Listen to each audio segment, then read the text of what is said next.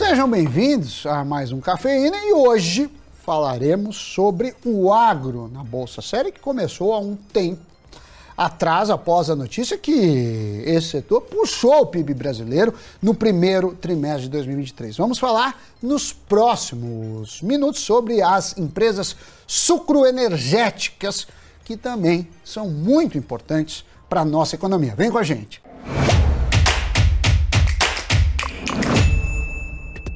Fala pessoal, Sammy Boy, tudo certo? Olha, antes de mais nada, falando o óbvio, o setor sucroenergético é composto por empresas que atuam com cana-de-açúcar, usinas de etanol e produção de bioenergia.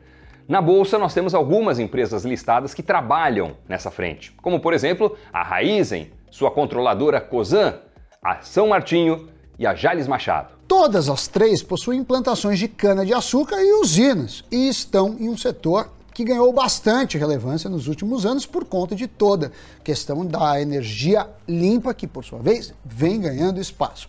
Apesar disso, contudo, tanto a Jales Machado quanto a Raizen acumulam quedas desde suas estreias na B3. Mas em defesa do setor, a gente tem que levar em conta que as duas pegaram períodos conturbados no mercado financeiro após seus IPOs.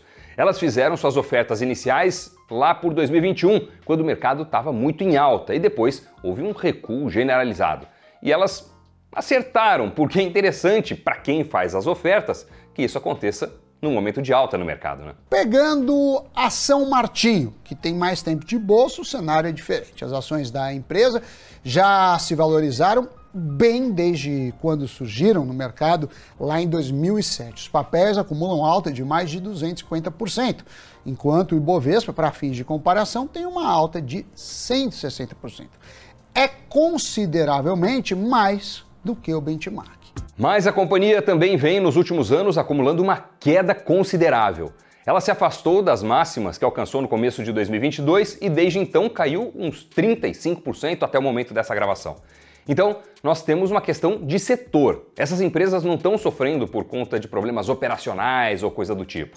Se você pega dados da Refinitiv, você vai perceber que, pelo contrário, os analistas estão bastante animados com essas empresas sucroenergéticas. A maioria das recomendações são de compra para todas as companhias. Os analistas que ficam neutros ou sugerem a venda dos papéis são minoria. No primeiro trimestre, além de todo o cenário difícil de mercado, todas elas tiveram resultados considerados negativos por analistas. Vale mencionar ainda que os resultados que as empresas desse setor divulgaram por agora não foram os de janeiro a março desse ano, não, mas sim os do quarto trimestre do ano passado, quando a gente estava falando ainda da safra 2022-23. Mas acho que vale uma pequena explicação aqui. As empresas que atuam no setor agro muitas vezes têm essa coisa do trimestre safra, que nada mais é do que levar em consideração o período de cultivo e colheita nos resultados. Essas companhias, com certa constância, não se encaixam nas divisórias normais do mercado. Em determinados momentos, por exemplo, um trimestre pode passar sem uma colheita, o que implica em falta de faturamento. E por isso se usa essa definição diferente. Enfim, 2022 foi definido como um período desafiador para o setor sucroenergético, principalmente por conta de dois fatores. O primeiro, intrínseco a qualquer produção do agronegócio, que é o clima. O ano passado e o começo desse ano também foram marcados por chuvas fortes, que trouxeram alguns prejuízos. Fora isso, o subsídio do governo para os combustíveis fósseis também foi negativo para as empresas do setor. O preço do etanol, que é uma alternativa à gasolina, deixou de ser tão atrativo e caiu. Nessa, claro, os produtores acabaram também tendo um faturamento menor. Mas aí a gente entra no diferencial do nosso agronegócio. Mesmo com todos esses desafios, nós tivemos uma super safra de cana-de-açúcar 2022-23, com um crescimento de 5,4% no ano, de acordo com dados da Conab, que é a Companhia Nacional de Abastecimento. E a produtividade saltou 6,1% nessa mesma comparação. Isso, claro, justifica parte do otimismo de analistas com todas as empresas do setor. O aumento da produtividade é um diferencial. E nem mesmo a possível alta da oferta, o que derrubaria os preços, assusta. A equipe da XP, por exemplo, menciona que agora, nesse ano, Índia e Tailândia devem produzir menos açúcar, o que deve dar uma sustentação para os preços da commodity. Fora isso, na frente de biocombustíveis, o menor ramp-up do etanol de milho e o fim da isenção de ICMS para os combustíveis fósseis também devem dar um impulso para as companhias do setor. O primeiro do lado da oferta, claro, e o segundo pelo lado da demanda, com o álcool voltando a ganhar competitividade frente à gasolina. Com esses fatores, a tese de investimentos, com perdão do trocadilho, continua doce. Entre os riscos para as empresas do setor, no entanto, há a questão da política de preço da Petrobras incertezas quanto ao petróleo e, por fim, um real mais forte. Se a Petrobras jogar os preços dos combustíveis fósseis muito para baixo, o etanol volta a perder competitividade. A mesma coisa acontece no caso do barril de petróleo recuar muito. E o real mais forte vai meio que na mesma linha. É que os gastos das empresas do setor sucroenergético são afetados pela dinâmica cambial. Apesar de termos todo um cenário positivo, é necessário, claro, monitorar o mercado. E a gente do Invest News pode te ajudar com isso. Portanto, se inscreva no canal, ative as notificações e acompanhe nosso site sempre para ficar bem informado. Também não esquece de dar o like aí no vídeo para que esse conteúdo chegue ao máximo de pessoas possível. Agora, partiu Giro de Notícias.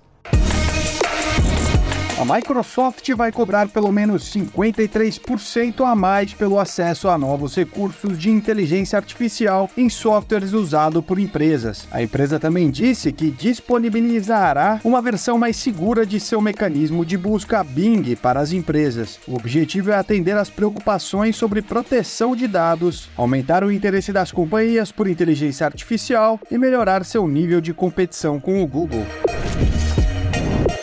A Amazon e a Apple foram multadas em um total de 194 milhões de euros pela Comissão Nacional de Mercados e Concorrência da Espanha. A punição acontece pelas empresas beneficiarem os produtos da fabricante de iPhones no site da Amazon. Segundo a comissão, a medida afetou o comércio eletrônico no país e dificultou o acesso de vendedores não autorizados pela Apple à maior plataforma online de vendas da Espanha.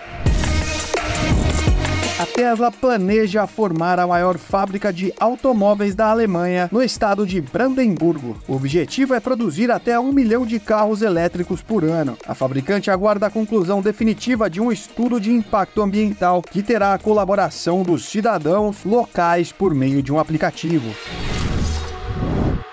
Muito bem, notícias giradas. Obrigado a você que acompanhou a gente até o finalzinho do Cafeína. E conta aí nos comentários se você gosta desse setor sucroenergético, já pensou em investir nele? Se quiser deixar alguma dica de assunto, sugestão de pauta para os próximos programas, a gente e a nossa equipe também está sempre de olho. Muito obrigado mais uma vez por nos acompanhar no Cafeína em todos os programas da nossa grade de programação e obrigado também por se inscrever no nosso canal Invest News.